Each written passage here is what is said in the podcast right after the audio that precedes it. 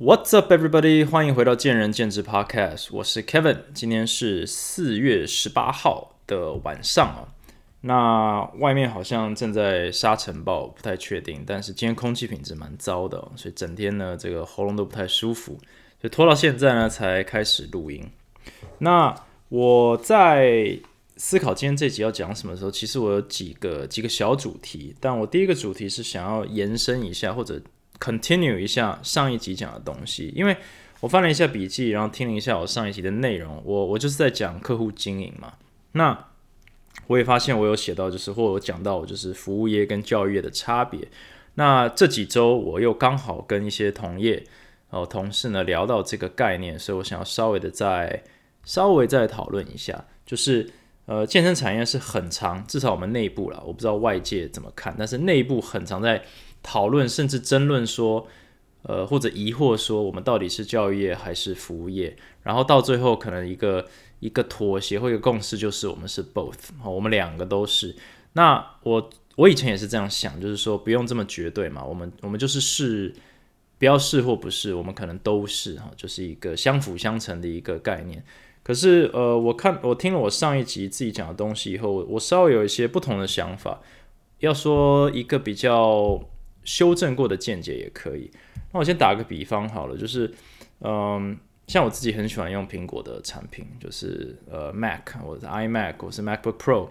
呃，我是 iPhone，那以前也有 iPads。那如果我戴手表的话，我大概也是买 iWatch。那其实也没有什么原因，因为我其实自己蛮清楚说，苹果的东西并不是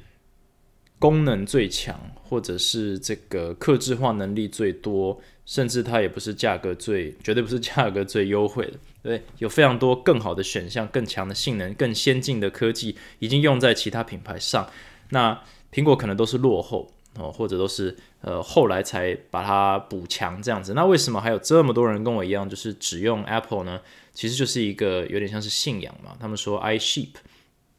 呃，绵羊，我们都是一个盲目追从苹果大神的一个绵羊。那会这样子，其实就有点像是说，我已经不在乎，呃，我自己要什么哦，就是说我不是以我要的性能、我要的 CP 值或者我要的一些条件呢去选择一个品牌，而是说我先相信这个品牌，然后我再全盘接受这个品牌带给我的现实，就是它带给我什么，我就会接受。那这有点像在选教练嘛，一旦你进入中长期的这个经营，一旦进入这个教育等级的经营，你就是在。提供你的客户他认为他需要的东西，你就是在提供他他的运动目标、他的运动理想、他的这个呃课表哦，他你要他做什么，他都可以，他都接受，其实就是这样的一个互信的一个关系。所以一旦你进入中长期经营的时候，你就从服务业变成教育业，那这中间有没有什么？就是一个模糊地带，我觉得当然有。但是如果我们放眼看这个产业的话，我觉得要如何断定你是教育业或者是服务业，其实很简单，就是看你的 TA 是谁。TA 是 Target Audience，就是你的客群。你的客群假设是会全盘接受你的东西，或者是我们退一步，不一定全盘接受你的东西，但是会不断的来追寻你的意见，或者是。高几率采纳你的意见，或者会不断的至少参考你的意见，你就是教育者，因为你必须要，你并不需要去说服他来听你的意见，只要你不需要做这件事情，我觉得你就已经从服务业进到教育业。那只要你还有一点成分是需要去行销自己，哦，去证明自己的话，那你就还是保有服务业的成分。所以其实我们就算是卖产品、打广告这件事情。呃，苹果也会下广告嘛？但是打广告这件事情是在做什么？是在试图说服你的客户说你可以相信我。哦，也就是说，有点像是我们在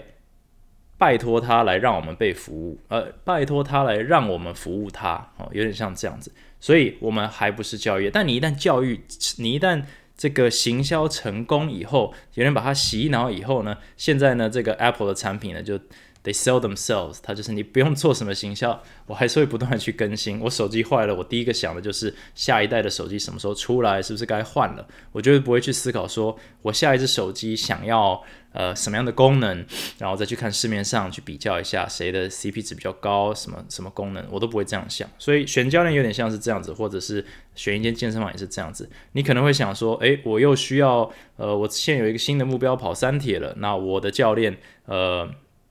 我去问他哦，你不会去说，那我去找一个懂三铁的教练，不会，你已经是完全相信你的健身房、你的教练，你单纯是把这个任务交付给他，持续的走下去。那这就是我觉得，呃，一个最直白就是，假设你的 TA 不会选择，就不需要去做选择的话，就是只会选你的话，那你就是教育业。假设会考量一下其他选项的话，那你就还是服务业。那有一点像是产业里，当然就是我们的前辈等级的啦，讲师等级的啦，匠人等级的啦，就是所谓教育业。那虽然他们可能还是做一点点的服务成分，但原则上他们可以就是完全不顾服务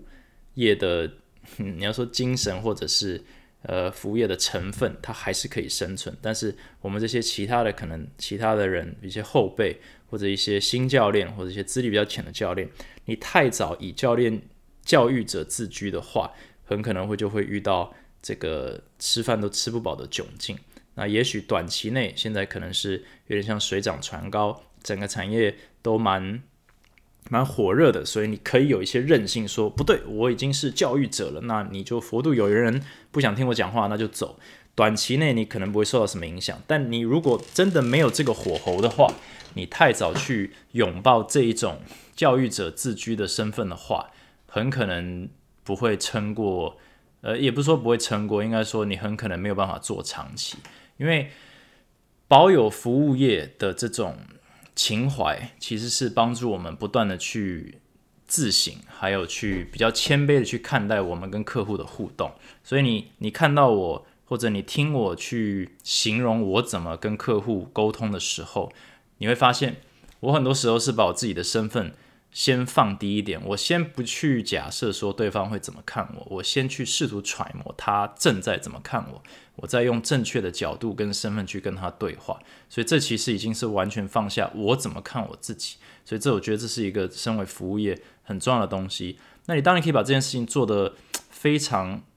这个顺畅，然后非常本能的时候。你才有可能有朝一日踏上成为，你会偶然间发现，诶，你已经从服务者成为教育者了，因为你已经有点像是 有点像炉火纯青，你已经你已经完全内化，就是你随时随地都在服务他人的时候，别人已经被你无形中拉拢进来，无形中已经进入你的这个影响力的这个这个范围内，那他就已经全盘相信你。这时候你不想要教育他都不行，因为你说什么。他都相信你说什么，他都会遵守。这时候你会非常得心应手的去传承你可能当初踏进这个产业里最想要做的事情。这样，OK，呃，这部分我就就留给大家去听上一集，还有配合这这一段去服用。那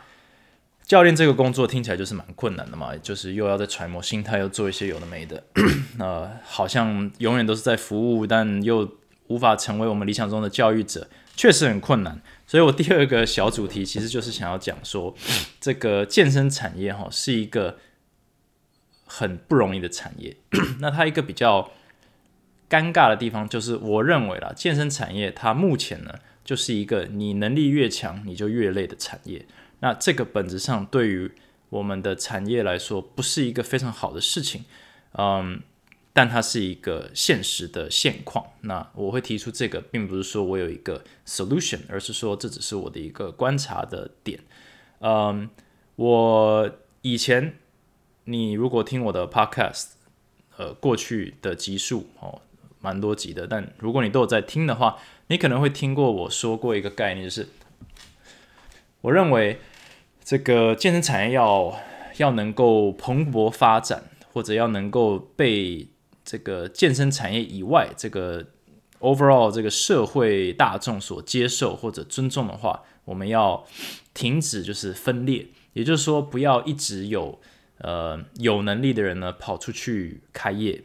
或者是不断的就是呃出去做一个小小的生意或者小小的工作室，就是每一个人都各据一方，然后不断的把这个才华呢，呃，分散掉。我觉得需要凝聚人才，然后才能够做出一个有组织的公司，我们才能够做出一个有有结构、有组织、有有规模的一些健身房工作室，呃，才有可能就是被产业尊重嘛，我们才有声量嘛，不然我们就是有点像是百家争鸣。那其实就是各据一方，没有没有什么同同整的能力。那我们既然没有统一的口径，我们的想法也不同，我们的诉求也不同。那老实说，不管是社会大众或者政府机关，可能都不是那么重视健身产业。那我当时也是这样子认为，我现在也是有一部分这样认为，就是我们之所以在比如说法规上，或者是呃很多规范上，甚至是社会大众的观感上，都是吃亏的。哦，实际上的吃亏，我们面对银行业，面对这种刷卡机行业，面对呃劳基法，面对这个消基法，我们其实都是很吃亏的一个行业。哦，呃，有些是自己造成的，有些是没办法，但是这就是一个现实面。那固然如此，我们还是在蓬勃发展。那你就可以想象，在我心中，如果这些东西都得以解决，我们会是多么。呃，就是爆炸性成长的一个一个产业，是前途非常看好，但现况就是这样子。那呃，所以我说我们需要就是不要太急着，就是我也曾经讲过，就是教练不要太急着出去创业，因为创业本身不容易。然后呃，你一直在重复做着你的老板做的事情，犯他一样犯的错误，呃。走过他一样走过的路，好像没有什么意义。你倒不如就是贴在一个老板之下，不断的学习，跟他一起成长，然后呢，再一起往上推。那时候，或者说我那时候的看法就是这样子。那我现在觉得说，呃，我有另一个不同的看法，也是追寻着有点类似的点，就是今天产业为什么我说你会越来越强，就越来越累呢？其实我等下就会讲到，但它是有点像是延续这样的一个一个。一个思维，也就是说，我认为现在就像我刚刚上述讲的，就是我们大环境是给予这个产业一些限制，导致说，除非你有非常庞大的资本为前提，哦，像你直接冲出一个大型连锁的话，我们受限于我们的游戏规则，还有我们的资本，呃，我们的规模本来就是比较小。那本来比较小的时候呢，我们就会遇到这个没有办法做到 economies of scale 的一个问题，也就是说，你没有办法把成本降下来。当你没有办法成本降下来的话，你就会有一个很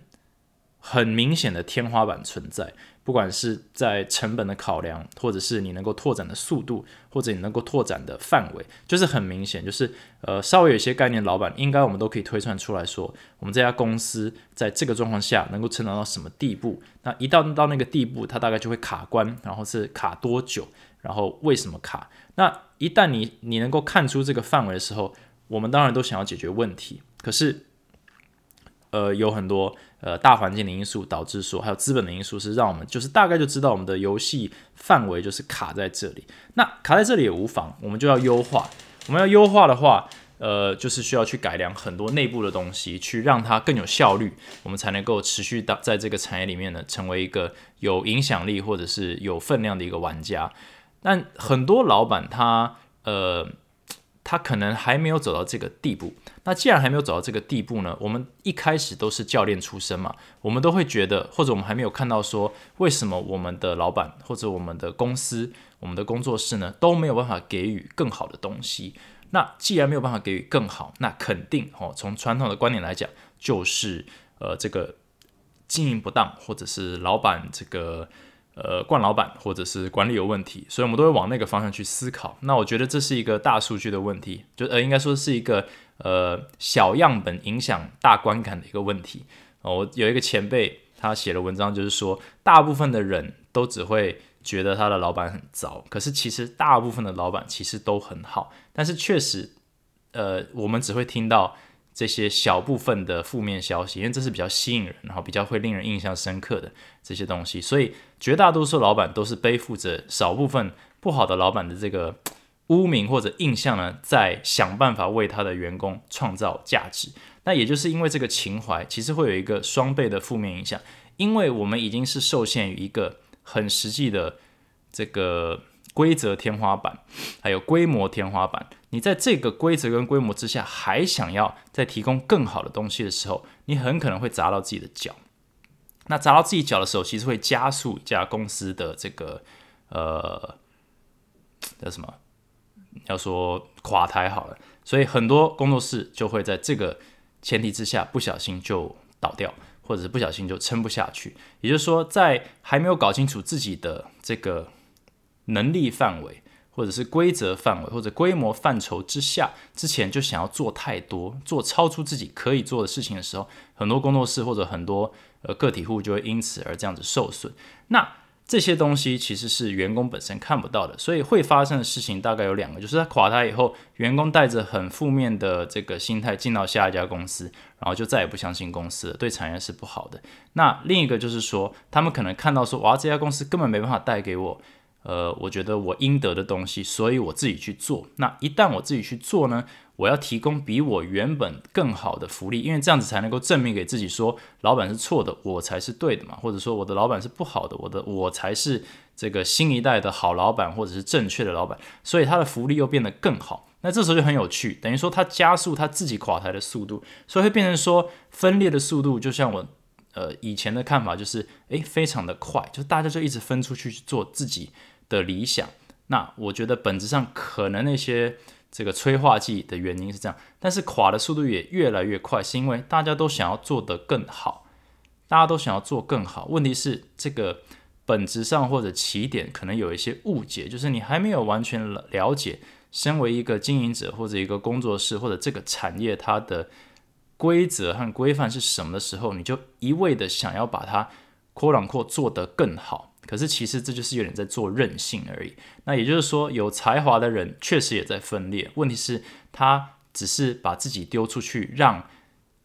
他的下一群教练去消耗他，然后再让这一群不满意的教练再出去做新一代的老板，然后再被更新一代的教练去消耗，而且消耗速度会越来越快。那这都不是任何人的错，我觉得这只是一个呃。本质上的误解和没有办法沟通的时候所造成的问题，所以这个产业就会不断的分化下去。说越来越多的自由业者，自由业者，我认为啦，就是已经放弃产业的人啊。我这样讲会不会得罪很多人呢？我并不是说自由教练或者是自由工作者是呃是做错的事情，我只是说这个结论不管怎么看，自由工作者都是没有办法长期做，或者他对于产业本身发展。应该不会是一个助力，它不一定会成为主力，但它绝对不是助力，所以它一定顶多就是超个短线。那这个短线的这个，我之前有讲过嘛，这个呃空间能够撑多久，我觉得还是看整个产业的走向，对不对？可能这个这个。经济效应会大，最终会把自由业者的这个操作空间压缩到变不见，他们不得不回去靠行，也有可能，或者是竞争太激烈，他们彼此厮杀太激烈，导致能力比较弱的被排除掉，剩下一些强的继续当自由工作者，也是有可能。但这个是另一回事，而是说从产业整体发展的角度来讲，也是我比较在意的东西来说。嗯，他可能不算是一个助力。那既然不是助力，那剩下的不断的在创业这些人，能不能正确的创业或正确的凝聚才才能，或者做正确的这个公司制度的呃制定，而不是一味的追求韧性跟理想的话，我觉得这都是蛮重要的。那你会发现在做这些事情的人，都是能力蛮强的人，哦，敢出去创业的，或者敢出去。呃，当自由教练都是对自己有一定程度的自信，也就是说，我觉得我自己是顶得住啊，我自己可以养活自己，或者说，我不但能够养活自己呢，我还可以养活其他人哦。然后有这一股自信以后，你再加上可能创业的情怀，或者是对于现况不满的这个冲劲哦动力，你才敢跳脱舒适圈去创个业，或者是呃。独立出去做事情嘛，我觉得这个是需要做，这是需要给予极大的认可的。可是这些就是你认为你能力变强了，那你这接下来就要变得更累了。这是为什么？我说健身产业是一个你越强你越累的产业啊，因为你今天跳出去以后，假设了，呃，最最简单的状况就是你是一个没有进步的教练，那你很快就会被就是这个自由市场淘汰掉，所以其实呃市场本身没什么损失，你其实也损失的少，因为你在可能当教练的前期就被排除掉了，或者你在创业的前期就被。就被洗洗掉了，那你可能损失一些钱，损失一些时间，但毕竟你还年轻，毕竟你还投资不多，那没有什么关系。这是这应该是最佳状况了。但假设你是一个力求进步的老板或者教练，这时候才是辛苦之路的开始。因为我刚刚上述讲的所有的这些呃环境条件，就是不容易让你去做到你想做的事情。那你必须先看清这些条件以后，在这个游戏规则下去步步为营的去做你想做的理想，但是有不断的妥协，不然的话你会遇到一个不断撞墙、不断被消耗的一个窘境，然后到最后你就会累倒。我先讲教练的部分，我以前也提过，就是你如果是一个能力很强，但是又力求进步的教练的话，在这个产业里，你绝对会被奖励到，你绝对会迟早成为一个学生满到。你无法负荷的状态，你你绝对会成为一个非常疲劳，但又充满了一种莫名成就感的教练。我觉得我认识很多优秀的教练，都是处于这个，我也不知道该不该说尴尬，但是就是说一个很特别的，嗯，我我其实在想，就是其他产业会不会遇遇到这种状况，就是你就是一个客户接到腿软哦，然后你又抱着一个情怀，每一个都一定要服务到他。你就是有点像是这个，呃，所有的人都有求于你，你就不断的满足所有人，可是你慢慢就迷失自己本身的生活，还有你本身的自己本身的需求。所以很多厉害的教练，他每天上个十堂课、十一堂、十十二堂，我的前提是他们还是真的是上高品质的课哦，不是不是课多就是高品质。很多人只是，比如说，你要说大型连锁，或者是呃，可能是名气过于专业的一些教练，他也刷非常多课，赚很多钱。可是我先排除他们，我不讲，我不不认为他带给客户价值。你是那种已经真的是不断进步又有实力，然后课又满出来的教练，非常的多。可是这种东西或者这种状况，通常你会发现。他们的负面能量都蛮高的，他们都是非常的疲劳，他们都不断的告诫自己说：“我今年一定要休息哦，我今年一定要呃为自己想。”可是基本上做不到，为什么？因为你能力太强了，你能力强，你报复心强，你理想强，你就会变成 super busy, super tired，而且永远看不到结尾，因为你根本没有时间去把这些工，你根本没有时间去想未来。你每天已经被现在每一天的工作锁在锁死了。我很多同业，他们呃，老板我都会跟他们比较年轻的老板或者同业老板，我都跟他们说：，哎，你什么时候要培养接班人？不一定接班人，培养你的助手，或者培养你的教育总监，或者培养你的合作对象。因为你不培养的话，你永远都站在第一线去教课，或者你永远教在站在第一线去指导或培养人。所以你就会进入一个无限轮回，就是你只要想要扩张，你就是重新创业一次，所以你迟早会把自己累死。那老实说，我们都是小规模，你一定会，你一定会在你，你不可能在你累死之前完成你的这个事业版图，或者你这个你的这个大置业，不可能，因为我们艺人能力太弱了，所以你必须要分出时间来去培养，或者是去合作。那这些东西在能力非常强的。这个个体户或自由工作者身上都几乎不可能做到。第一个不知道怎么做，第二个根本没时间，然后就是放不下呃现在手上的东西，因为这是有一个时间跟金钱的一些妥协，还有一些理想跟任性的妥协。那这些都做不到的时候，你就是一台高速行驶的跑车，引擎越来越热，但是你怎样都不能进站维修，因为你非常，你第一个你不知道进站维修是要做什么或该怎么做。然后你又很担心，一旦进站维修，是不是就会整个停摆，或者是不是就会赚不到钱，会不会怎样？所以这些未知数都导致很多能力强的人不可能刹车。那呃，但是我们又，我们也是人，我们就是也因为我们真的服务到了这么多的客户，然后这么多的客户都这么的感谢我们，这个成就感呢，会支撑我们撑个一两年，撑个三五年。可是迟早这个成就感会不够。哦，然后这个赚的钱也会呃，虽然很多，但也是不足以去弥补我们多累跟多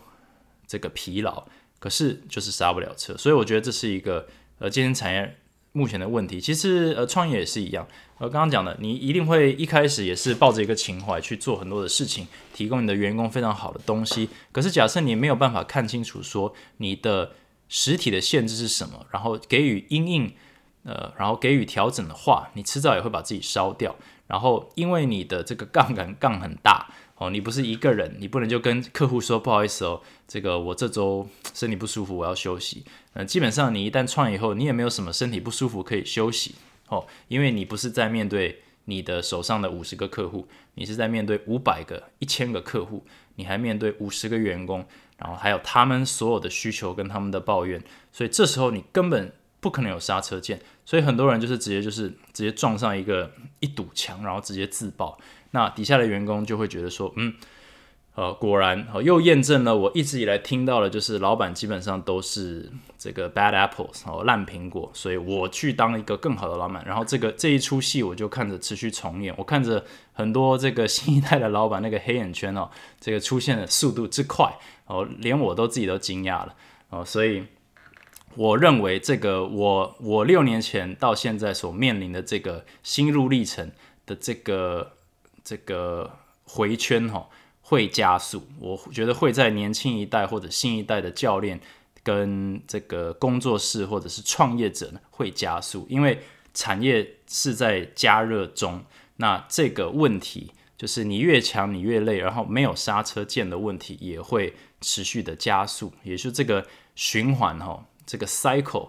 哦。会越来越快，以前可能是六年一代谢，现在是三年一代谢，再是一一年一代谢。那代谢可能就是爆掉或者是被淘汰。那我觉得这代谢速度会越来越快，很多人现在是一开就发现做不来，立刻就收掉。对，以前可能还可以撑一阵子。我觉得这是一个，嗯，从一个旁观者的角度，我觉得蛮有趣的。从一个深陷产业，然后也非常在乎产业的人来讲，我觉得是一个令我担忧的东西。呃，但是今天产业就是一个这样的一个。它就是这样的一个独角兽，就是一个 unicorn，就是一个非常特别的一个产业，就是大家深陷其中，可是大家其实都不了解我们到底是在什么样的一个环境之下工作，我们只能看到什么？只能看到眼前的糖树，我们只能看到我们眼前的资源，我们很少去思考说这些资源是从哪里来的。假设当初没有这些东西，我有可能走到今天吗？也就是忘了这个本的前提之下，我们发现很多人就是以他现况认为说，我现况之所以如此。一定代表我的能力如此，所以我就可以去做什么。那我觉得这个直接从 A 画到 B 画到 C，呃，通常都是一个陨落的这个前兆。那这东西我在我自己的员工上看过，我在其他人的员工身上看过，我在同业看过，嗯，不代表我的这个观点完全正确，但是至少从我的这个角度来说，我觉得这是一个蛮。蛮呃蛮明显，或者说我认为是一个蛮实际一个大家可以去思考的一个问题。嗯，最后我想要讲就是，最近我被问到就是，呃，现在的教练是不是比以前难教？呃，我也花了一点时间去思考这个问题。那首先，呃，这个问题应该是在问说，就是现在教练好像非常多，然后从经营者的角度来讲，呃，自由教练非常的多，还有想当教练的人呢？这一年好像稍微变少一点，但其实还是非常的多了。就是大家还是认为说教练是一个非常赚钱的工作，很多很多这个非产业的人都还是蛮急着跳进来。那呃，那从一个培训者的角度，像我，我我的合伙人或者前进，我们也是在培养教练，在创造平台给教练。那从我们的观点，教练是不是比以前难教？那我觉得简单的答案是对。呃，难教非常多，但是并不是，我认为并不是这个，可能不是那么直接，就是有点像老一辈的会说什么一代不如一代啦，就是哦，他们以前呢连电视都没有啊，我们现在怎样是过得多舒服，就是并不是这样的一个心态，也不是那种哦老屁股这个老生常谈的角度。客观来说，呃，现在的教练他们的资源还有学习的角那个。这个这个门路哦，实在是多太多了。不光光是这个呃线上的课程，或者是可以呃，在我们还能出国的时候，或者是讲师可以来台湾的时候，能够接触到这种一流的或者是世界呃顶尖的课程跟讲师的这个机会呢，是比起六年前是非常非常多哦，书籍啊。那个翻译本啊，也都是非常多，所以基本上要得到什么资讯都得得到，所以这方面也带给了现在的教练，我认为啊，我遇到教练一股自信，就是说我懂很多东西，哦，就是我学到东西很多，我我学的速度很快，而且我很我可能你当了教练六年才学到东西，我今年是第一年，我已经学到了，所以我的等级跟你是类似的，所以这个心态可能是呃。拖累了一些现在教练的的的的部分，因为教练产业，我觉得最不可这个不会改变的部分，就是我上一集讲的，就是信任才有专业。所以在客户经营的部分呢，是一个不变的一个真理，就是你今天不管是多快，你今天是一个神童，呃，你知道，二十岁、十八岁就已经把所有的专业都学好。身材超好，练得超好，你走在客户面前哦，你还是没有办法 hold 住大部分的客户。我可能身材比你差，我可能呃口才没你好，我可能这个专业没你强，我证照没有你多，但我还是可以 hold 住这个客户，而且可以 hold 得比你久，这就是经验。所以现在的教练比较好像没有办法，或者稍微啦，比较不尊重经验这个部分，会认为很多的前辈。就是老屁股，或者会认容很多前会比较容易认为前人的经验呢，仅供参考就可以。可是这是因为现在产业有点夯，所以可能举个手就有客户，举个手就有客人。可是当这个退潮的时候，很容易分辨出来，就是说你学生不见的速度哈，比前辈快。哦，然后前辈好像也没有什么特别的能力，好像就是靠一张嘴，诶，就留下这么多学生，或者有这么多死忠的学生。那这些学生是不是只是呃，然后看不出价值呢？我觉得很多新教练就会处于这种呃不太懂为什么他们自己没有办法打出一番事业的一个状况。那另一个我也觉得是大环境的部分造就的，并不一定是教练本身。是六年前我回来台湾创业的时候，其实没有什么太多工作室的选项，大家都是在大型连锁里面打拼。然后那时候也才刚刚开始，这种大型连锁，大家对于他们的这个可能薪资结构啦，或者是经营的方式啦，或者手段不满意，开始跳出来开工作室。所以很多教练他很愿意啊，他很珍惜在工作室的这个工作，所以他比较愿意听，他比较愿意，并不是说就是他并不是说他就是绵羊哦，就是说就是不得不听哦，而是说他们比较愿意去站在工作室的角度，或者是愿意去。为了某个公司去合作打拼，而不会要求太多。那现在的教练，我觉得他们会觉得说，说你知道，整个这个叫什么？全世界都是我的选择，都是我的舞台。等于说，我的筹码比老板多，所以你今天不收我，其他人会收我。今天天下没有人收我，我还可以当自由教练，所以我根本不太需要去听。所以，假设心态比较 比较这个。自信，你要比较自信的这个教练哦，在这一方面哦，就会比较任性一点，所以就会比较难教好。那不一定是错的，但我觉得这是一个环境使然，就是说，在我接触的教练里面，会越来越多比较不太愿意耐心听经验的人，或者会比较急着想要去展现自己的人存在哦。尤其是这些人，他夹带着可能是有一些工作经验，是有一些学历。是有一些证照，因为这些东西都越来越好获得，因为越来越有规模，越来越有制度了，所以比较好获得，那就会给大家一种无形的自信嘛。那这个自信用在对的地方就是一股助力，用在错的地方其实是一股阻力。他就是他没有办法听从呃老板的建议，或者是主管的建议，或者是前辈同事的建议，他甚至听不进去客户的建议。那这时候你要跟他沟通，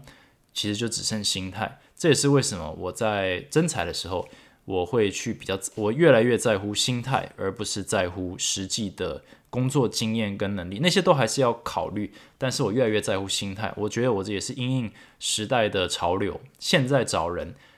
心态为优先。为什么？因为能力这东西可能反而是一个阻力。哦，因为现在选项太多了，你今天要跟一个教练跟他说，诶，你的专业。不足，他真的会跟你吵，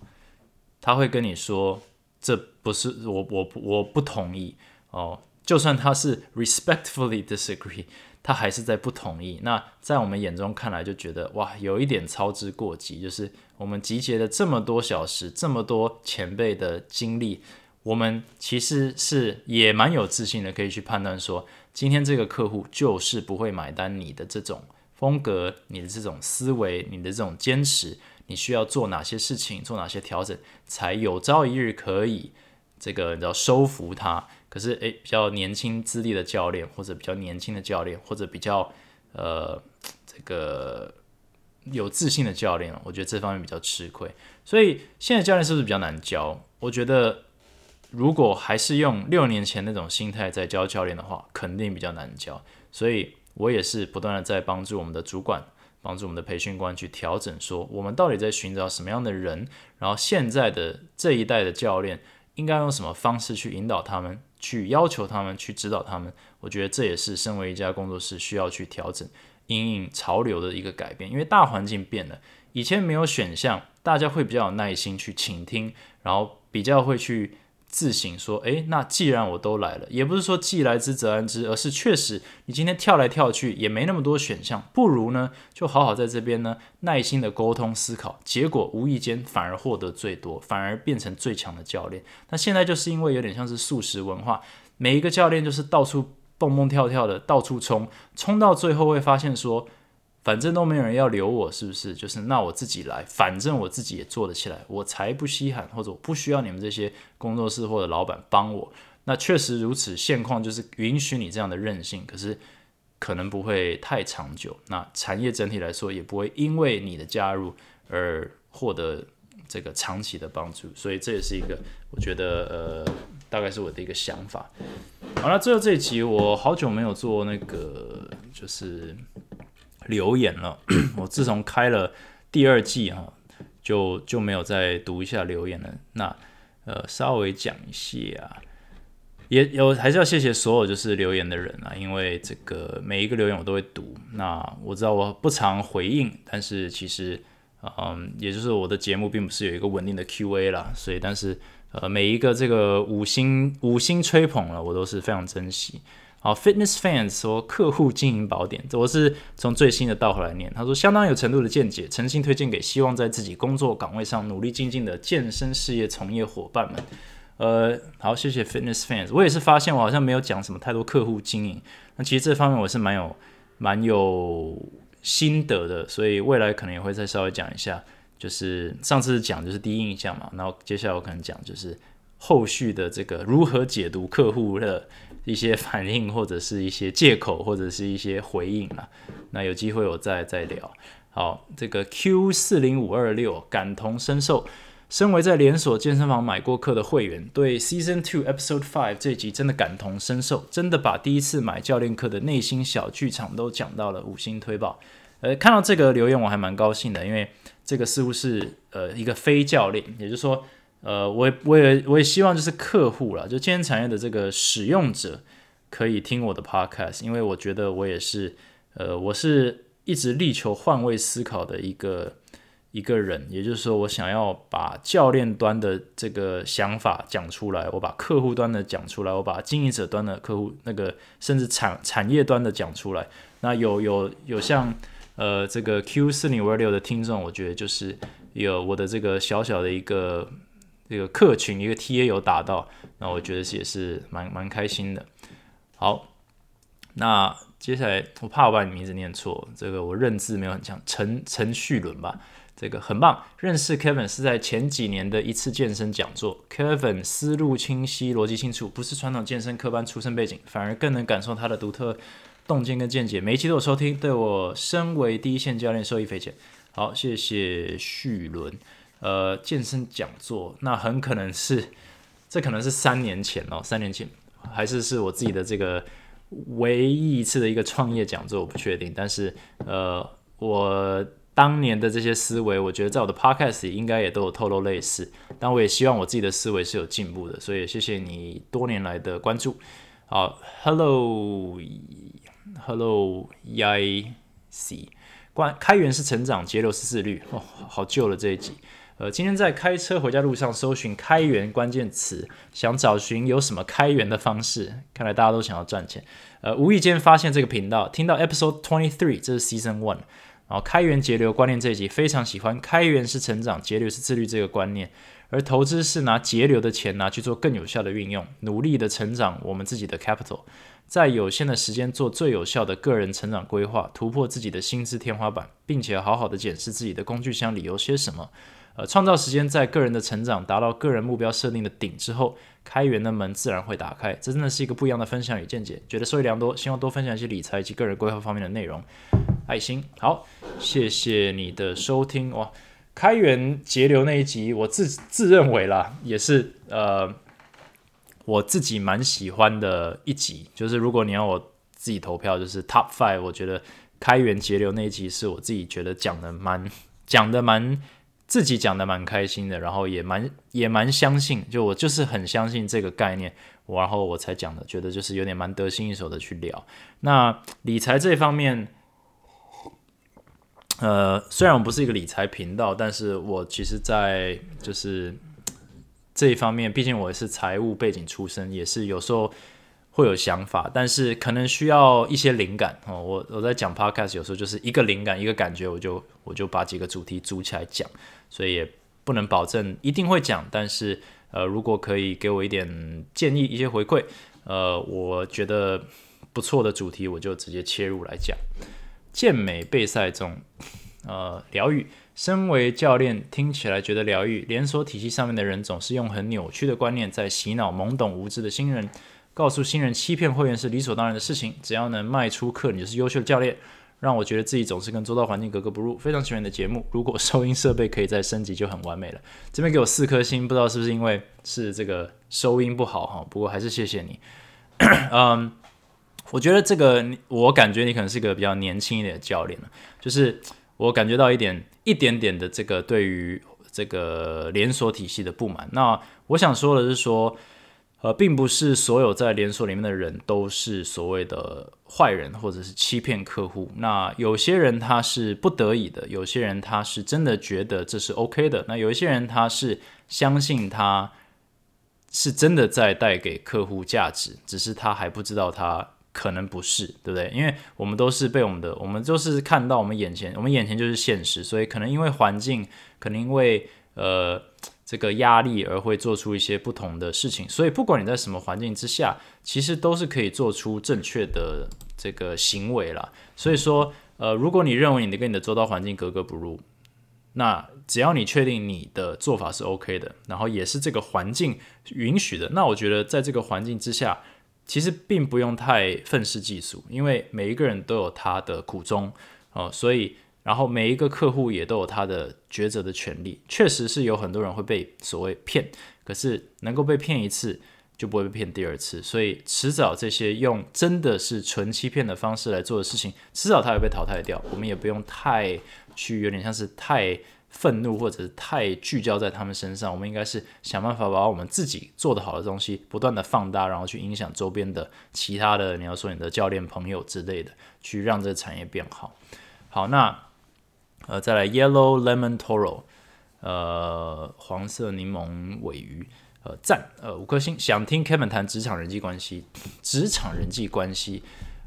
好像是应该不是在讲客户关系嘛，是有点在讲说。呃，甚至应该不是在问老板与员工的关系，应该说同事之间的关系。这个主题其实也蛮有趣的，因为教练就是一个呃又竞争又合作的一个一个环境嘛。这我可以稍微想一下要怎么去呈现，因为感觉是个小主题，但嗯，我会稍微思考一下。好，健身老司机，投资小韭菜，好。同为小小店长内心声，有大大解析，小弟收益良多，五星吹吹吹。好，谢谢你。就是如果你是店长的话，你可能是被别人所雇佣，所以你应该也是有非常多这个辛很多的辛酸跟委屈哦。但是呃，我我只能跟你说，你所感觉到的这个辛苦，你的老板哈应该是感觉到至少一样多，甚至更多或者数倍多。所以能够互相体谅，我觉得就是呃的。正确的方向，好，诶，这些都是 OK，那谢谢播主 A 种子，你的一番见解让人受益良多。Eric 一六四八，I've learned a lot from your podcast. Cheers. SPGDZ 哦，Kevin 的见解发人省思，总能一针见血，直指核心。好多集我已经重听好几次哦，谢谢你持续帮我这个刷新我的这个收听数。呃，接下来好像都讲过了，所以我今天就先把这集结尾在这里好了。呃，就是这集希望就是虽然可能有点杂，但是就是有点讨论一下教育业啊，呃，服务业，还有为什么健身产业是越强越累的产业。那至于要怎么样停止这个轮回？也不是那么的容易，但是我觉得更愿意去了解你所属的环境，跟可能你的同事跟老板所面临的现实的限制，可能会给予一个比较客观的呃观点哦，也比较不会造就我所提的问题，就是不断的想要冲出去做更好，因为每个人都是对自己很有自信，都觉得可以做更好，但其实已经有非常多。厉害的人，或者是能力很强、抱负很强的人，在做呃老板这件事情，或者在做这个开拓者这件事情，那他们所面临到的问题，你是否能够全盘了解以后，再去提供可能你的意见，或者是你的新新鲜的或者新一代的想法？我觉得这个就是有点像训练，就是你要先懂最基本的东西，你才能够开始创造变化。不然的话，有点像是纸上谈兵，然后就只是派系在斗争。那健身产业里面很常这样。那我觉得这个专业里面也是这样子。那其实都是一体多面，就是同一件事情啊，就是一个心态。那这一集就讲到这里。如果你觉得内容不错的话，那也继续帮我到 Apple 留个五颗星，留个言。然后也可以到 IG Talks with Kevin 呢，直接 DM 我，或者帮我分享一下我的 Spotify 的这个分享。这样，那同时，呃，最后再插播一下，就是之前提到的前进的这个教练培训课程也准备开跑了。我们五月三号开跑，为期两周，那周一到周五的每连为期两周，呃，周一到周五都各三小时，总共三十个小时的课程呢，基本上把我们认为一个。教练从零开始该怎么带学生？我们是蛮务实的一个课，很多的实作，很多的这个理念。你在我 podcast 也听到了这些客户经营理念，其实并不是这个，并不是只是空讲。我们是每一天都在做实践，在呃跟实物去做配对，去真的去了解说这些东西有没有用，是不是真的符合客户的需求。所以这个呢，我觉得我自己认为了。哦，老王卖瓜一下，就是呃市面上最适合新教练上的课程，也最适合想要进步的教练上的课程。它不是一个国际证照，但是它是最贴近第一线的课程。也就是说，你今天上完，晚上回去，你在教学的方面就会有一些想法跟改变。所以，如果你是想要成为教练，或者是呃，可能你知道听我 podcast 觉得，诶，你当教练。好像快卡关了，我觉得蛮值得去上的。那现在还有名额，所以我会把这个报名链接放在这个这一集的这个资讯栏底下。那也请大家去多多的这个了解一下。好，这一集就讲到这里，祝大家有个愉快的一周，我们下一集再见。Thanks for thanks for thanks for listening，拜拜。